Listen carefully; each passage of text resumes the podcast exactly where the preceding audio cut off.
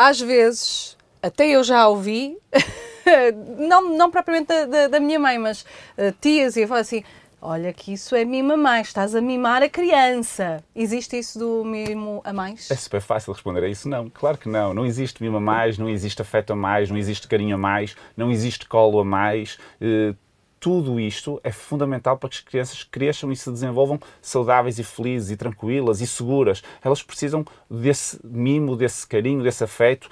Não vamos é confundir o mimo com a falta de regras. Uhum. São situações diferentes, mas não são opostas, que é isso que as pessoas às vezes têm dificuldade em distinguir. Não é por eu dar mimo aos meus filhos que não lhes vou pôr regras também.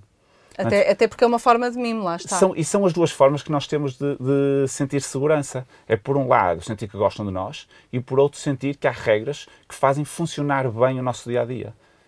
Estes são os dois aspectos, e até para nós adultos, que pois. nos dão tranquilidade. Portanto, as crianças precisam.